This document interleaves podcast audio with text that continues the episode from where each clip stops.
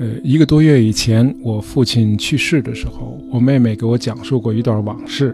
呃，她小时候上幼儿园，有一天，父亲对她说：“啊，爸爸下周要出一次差，啊，坐火车去外地，啊，几天就回来，回来后就接你回家。”呃，那会儿我妹妹上的幼儿园离家并不远，当时我们家离北京的西直门火车站很近，那么夜深人静的时候，偶尔能听到火车的汽笛声。呃，躺在幼儿园的小床上，每当听到火车的声音，啊，妹妹就在想，爸爸是不是坐这列火车回来了？我妹妹讲的这段往事深深打动了我。呃，我们都知道，在不少家庭，女儿对父亲的爱往往会超越一般的亲情，啊，父亲在女儿心目中的地位几乎和神差不多，啊，有一种无法替代的情感依赖。呃，二零一四年有一部科幻片叫《星际穿越》。呃，这部电影啊，对这种父女之间的情感也有过很深入的挖掘。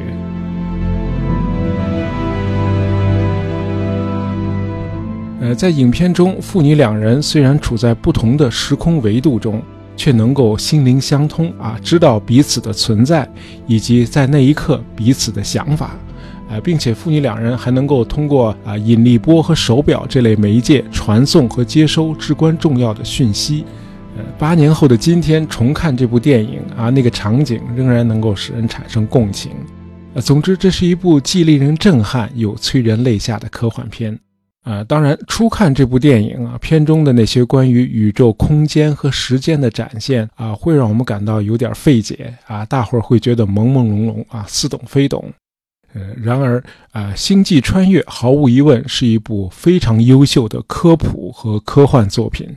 啊，除了展示科学，影片还有跌宕起伏的情节、感人至深的爱和献身精神，那么很值得我们回味。那么说到穿越，咱们普通人一般都会啊歪歪自己回到了唐朝或者明朝，把自己穿越成皇帝或者什么世外高人啊，在古代的朝堂上指点江山，并且用二十一世纪的视角去审视古人。而在《星际穿越》这部电影里。穿越涉及的是未来，呃，讲的是某种神秘的高维度的生物如何帮助人类实现自救啊，人类最终得以离开地球，演变成一种跨星球的生物。呃，影片中最大的看点就是男主人公在那个超立方体里的体验，在那里啊，因果律完全被打破了，时间不再是单向流动的了啊，即所谓命定悖论。啊，命运的命，决定的定啊，命定悖论。那什么叫命定悖论呢？就好比我穿越了时空，然后我成为过去某个事件的参与者或者观察者，而这个事件恰恰又一步步的引发了我之前的那次穿越，啊，这就乱了。那穿越时空到底是过去的事还是未来的事呢？啊，这在时间顺序上已经违背了我们的常识了，因为在这里因。导致了果，果又导致了因啊，这就形成了悖论。那么命定是什么意思呢？哎，命定的意思就是历史是不能改变的，呃，任何试图改变过去某个事件的行为都是徒劳的。就是说，无论你做什么，都会让那个已经发生的事情发生啊，这就是所谓命定啊，命中注定嘛。那么命定悖论就是这个意思。而这部电影最令人费解之处就在这儿，呃，这恰恰又是电影的主线啊！电影一开头，这条主线就已经开始铺垫了。呃，男主人公的小女儿墨菲告诉父亲，呃，他书架上总是有书无缘无故的掉下来，他怀疑家里是不是有个幽灵。呃，这个所谓的幽灵非常重要，它是影片后面情节发展的一个重要的伏笔。那么。故事的时间设定在公元二零六七年，按照电影的叙述，啊，到了那个时候，气候和生态灾难正在把地球推向毁灭，啊，庄稼大片大片的枯萎了，那么遮天蔽日的沙尘暴越来越频繁，啊，人类的生存正在受到重大的威胁，呃，男主人公库珀啊是一名丧偶的航天工程师，曾作为飞行员效力于美国航天局。那么到了二零六七年，大伙儿连饭都快吃不上了，那航天事业自然也就日暮西山，无人问津了。和很多人一样，库珀呢也转行当了农民，呃，和他的岳父唐纳德、十几岁的儿子汤姆和十岁的女儿墨菲生活在一起。呃，两个孩子中，女儿墨菲更随父亲，啊，她热衷于科学，很喜欢探索未知世界。呃，有一天，库珀和他的岳父坐在门前的院子里头喝啤酒聊天。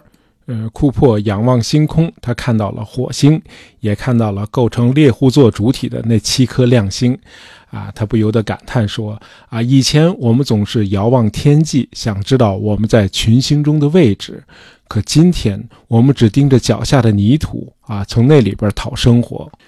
呃，可以想见，库珀此刻是多么希望能够驾驶飞船遨游太空。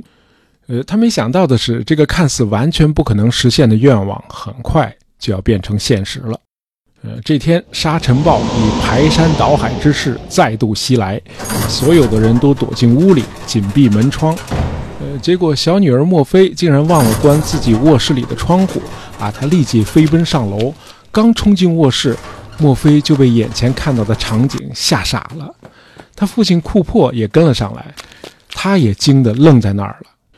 只见从天花板到地板，悬浮在卧室里的沙尘形成了一道道条纹，啊，就像被一个巨大的隐形的梳子梳理过一样。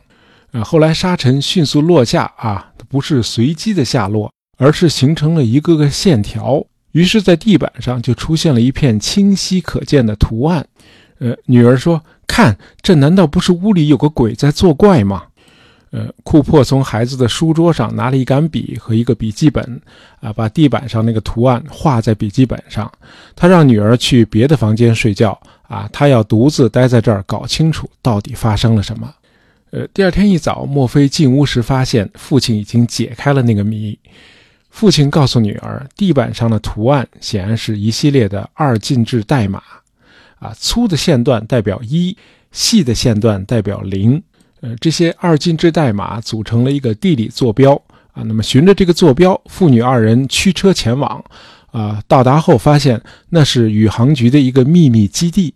啊，宇航局基地的负责人布兰德教授告诉库珀，啊，由于全球植物普遍出现了枯萎病，那么光合作用正在大幅度减少，这导致地球大气中的氧气含量越来越低。呃，地球不再适合人类居住了。那么，最后一批人类在饿死之前，很可能已经窒息而死了。然而，地球虽然行将终结，但这不意味着人类的终结。呃，四十八年前，某种未知的高级智慧生物在土星的附近放置了一个虫洞。啊，穿越这个虫洞，人类就可以迅捷地到达一个非常遥远的星系。那么，在这个星系有十二颗潜在的可供人类宜居的行星。那么，这十二颗行星位于一个超大质量的黑洞附近。啊，已经有十二名宇航员啊，作为先驱者，他们已经勇敢地穿越了那个虫洞，去勘察这些行星了。迄今为止，有三人发回的消息显示，他们到达的行星是适合人类殖民的。呃，布兰德教授有两个计划。啊，计划 A 是比较乐观的啊，就是一旦确认哪颗行星最适合人类居住，人类就可以利用啊他正在研发的反重力推进系统，呃，建造出超大型的飞船，把人类运送到那里去殖民啊。当然，前提是布兰德教授得先把这个反重力方程运算出来。那么 B 计划是让行将发射的耐力号航天器携带五千个冷冻的人类胚胎，把它们运送到适合居住的星球上去。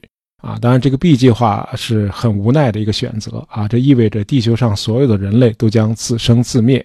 呃，布兰德教授说啊，这个库珀既然已经自己找上门来了啊，这也可以看作是个天意。那么耐力号航天器就由你来驾驶。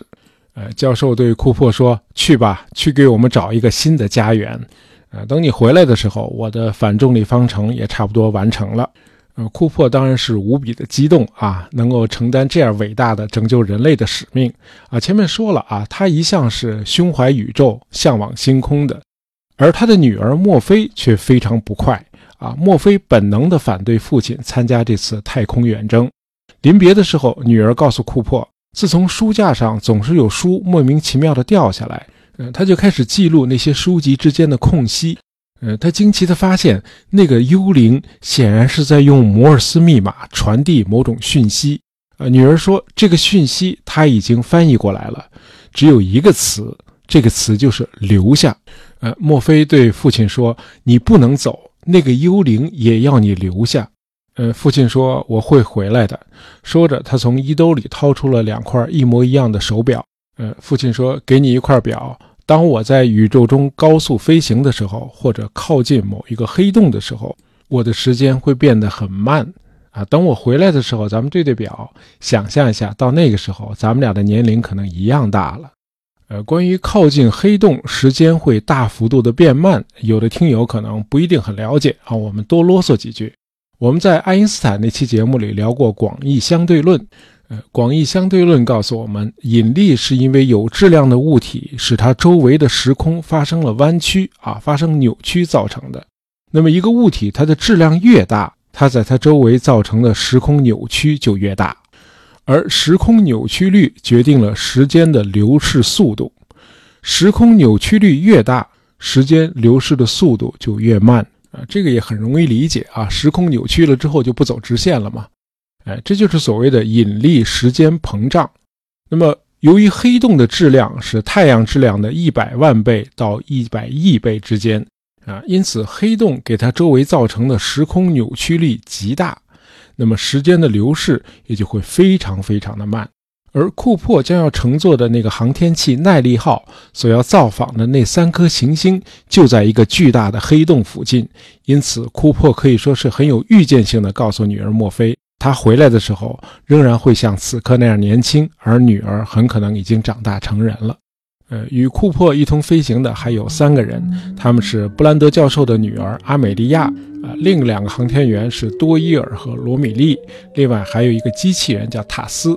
那么一行人乘坐耐力号航天器，用了两年的时间飞到了土星附近，啊，然后穿越高级智慧生物放置在那里的虫洞，啊，虫洞也可以看作是爱因斯坦的一项研究成果，虽然最早提出这个概念的是奥地利的物理学家弗拉姆。呃，虫洞的正式名称叫爱因斯坦罗森桥。啊，所谓虫洞，就是连接宇宙遥远区域之间的一个时空隧道。啊，能让两个相对距离很远的局部空间瞬间离得很近。呃，就好比北京和巴黎相距很远，如果你把一张世界地图对折起来，啊，两个城市一下子就靠得很近了。呃，不过虫洞理论迄今仍然只是爱因斯坦和罗森建立的一个数学模型。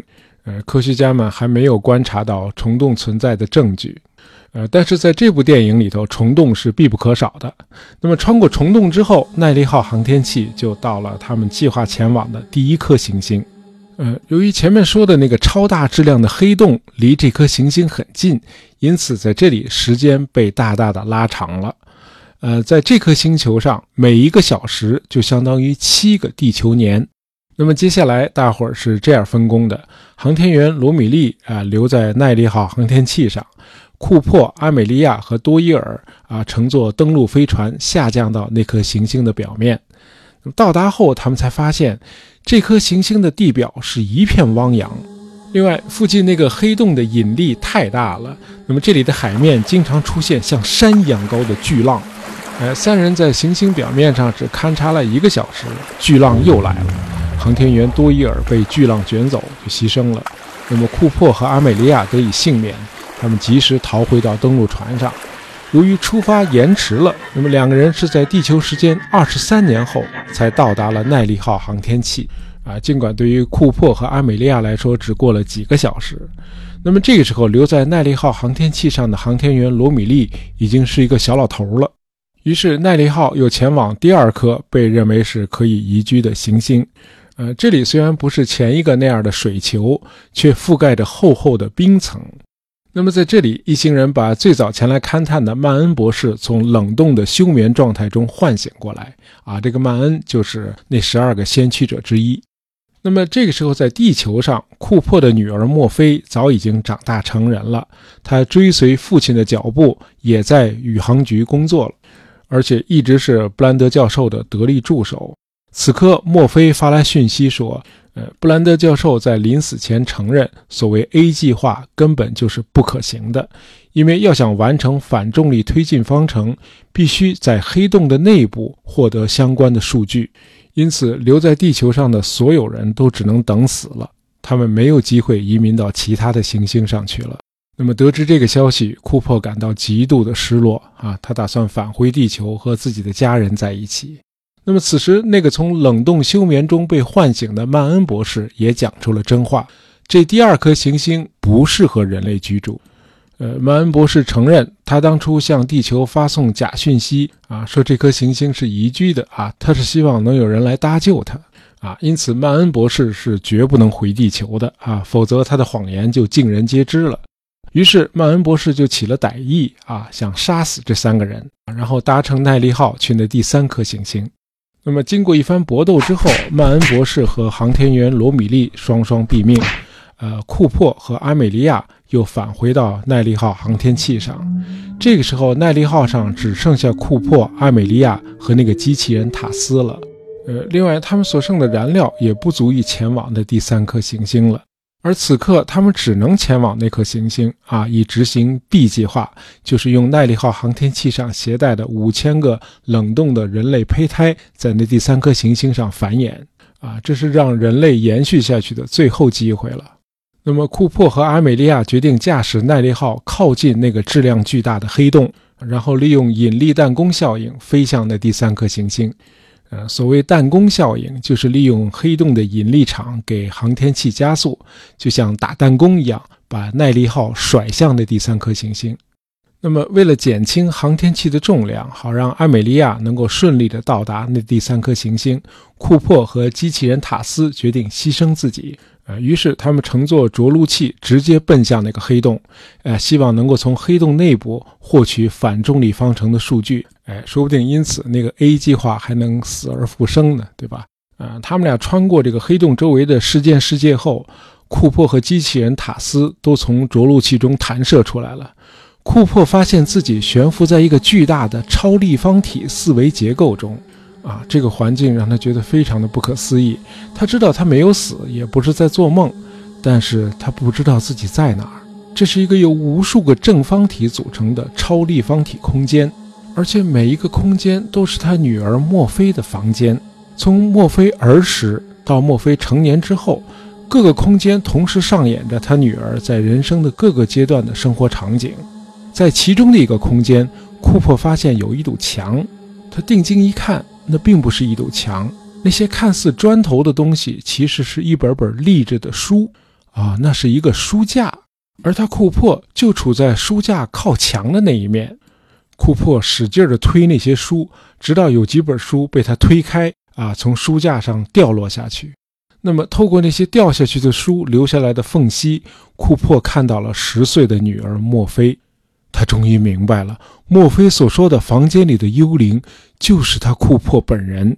哎，咱们前面谈到的那个命定悖论，就是在这儿一点点展开了。这也是这部电影最精彩的部分。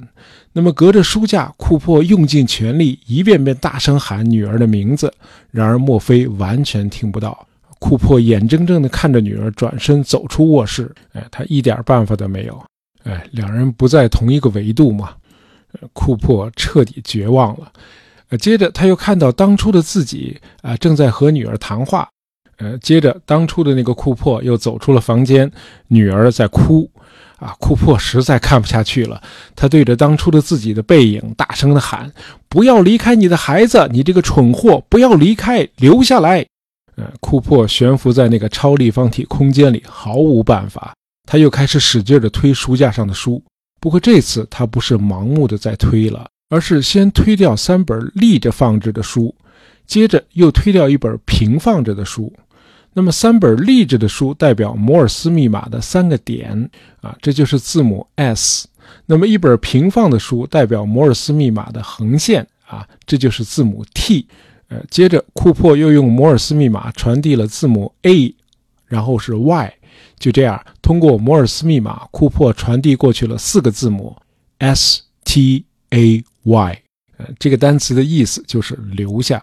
呃，咱们前面说了，留下这个摩尔斯密码已经被女儿墨菲破解了，但当时父亲没有理会这个所谓幽灵发出的指令，而是义无反顾地去参加布兰德教授的航天计划了。那么，身处那个超立方体四维空间中的库珀终于明白了，他可以看到过去，但是他改变不了过去。呃，这个时候，一同被甩进黑洞的那个机器人塔斯出现了。他告诉库珀，他已经从黑洞内部搞到了完成反重力方程所需要的量子数据。如果能把这些数据传回地球，那么地球上的人类就可以实施布兰德教授的 A 计划了。呃，通过反重力推进装置产生的巨大推力，把人类带入太空。那怎么才能把数据传回地球呢？库珀突然意识到。呃，他在这个超立方体里看到的景象和他自己的经历形成了一个环环相扣的逻辑闭环。他在这里虽然改变不了过去，却有可能改变未来，从而拯救他女儿和所有的地球人。于是他不再对以前的自己大喊“留下，留下”了。呃，突然他有了一个新的主意，因为串联过去事件的那条因果链条告诉他，他不能留下，他必须先离开地球。然后才能够一步步的把数据传回地球，啊，这样说吧，如果要把数据传回地球，嗯，他就得让过去的自己进入黑洞，而要想进入黑洞，就得参加布兰德教授的航天计划，而要想参加航天计划，就得先遇到布兰德教授，而要想遇到布兰德教授，就先得得到宇航局的位置坐标。于是，库珀让机器人塔斯把宇航局所在的位置坐标用二进制标出来，然后在地球上沙尘暴肆虐的那一天，用引力波的方式把宇航局的位置坐标放置在女儿墨菲卧室的地板上。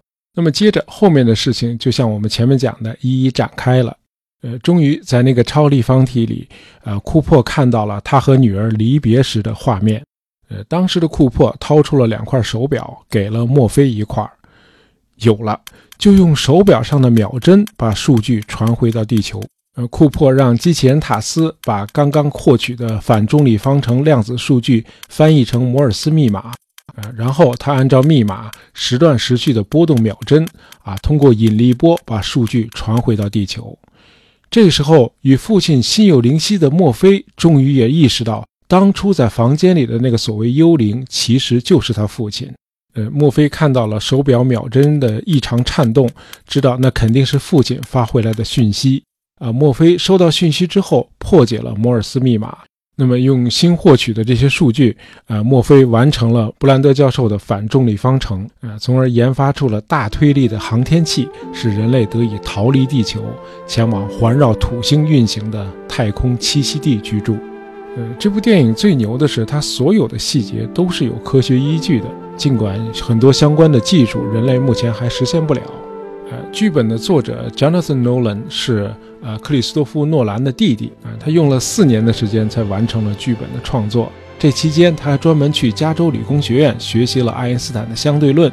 呃，此外，诺贝尔物理学奖获得者索恩亲自担任影片的科学顾问啊，以确保影片尽可能准确地展现当代的天体物理学。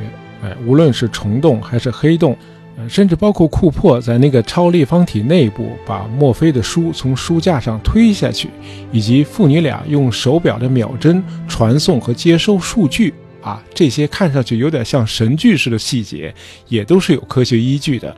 呃，爱因斯坦在一九零五年发表的一篇论文中，首先提出了世界线这个概念啊，线条的线。那么，爱因斯坦把时间和空间合称为四维时空，而粒子在四维时空中的运动轨迹就是所谓的世界线。那么，包括书在内，所有的物体都是由很多的粒子组成的，因此每个物体自身都有很多条世界线。那么，在超立方体这个更高的维度中，库珀推动的实际上是那些书的世界线。那么，它每推动一下，都会产生一个引力波，而引力波会穿越不同的维度，把那些书从书架推到地上去。呃，同样，库珀也是通过操控手表秒针上的世界线，不断产生引力波，造成女儿墨菲手表上的秒针不断的颤动，那么以此把数据传送给墨菲。呃，当然，在这些科学硬核的背后啊，电影更想表现的是父女之间的心有灵犀和亲情之爱，最终战胜了所有的困境啊。除了感人至深的爱，这部影片还很好的诠释了人类面对危机时应该具备的抗争精神。呃，影片中曾多次出现一首铿锵有力的诗歌啊，叫“不要温和地走进那个凉夜”。啊，良辰美景的良啊，夜晚的夜啊。导演诺兰似乎对这首诗情有独钟。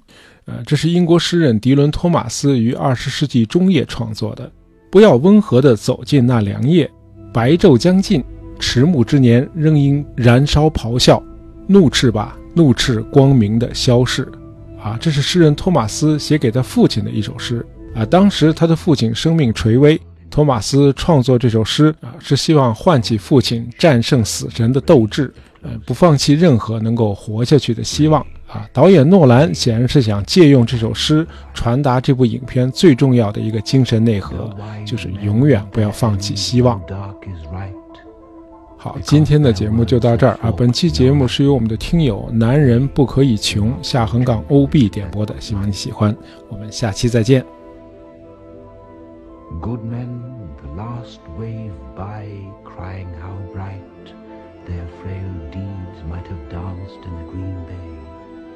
Rage, rage against the dying of the light. Wild men who caught and sang the sun in flight, and learned too late they grieved it on its way. Do not go gently into that good night. Grave men near death who see with blinding sight blind eyes could blaze like meteors in the day.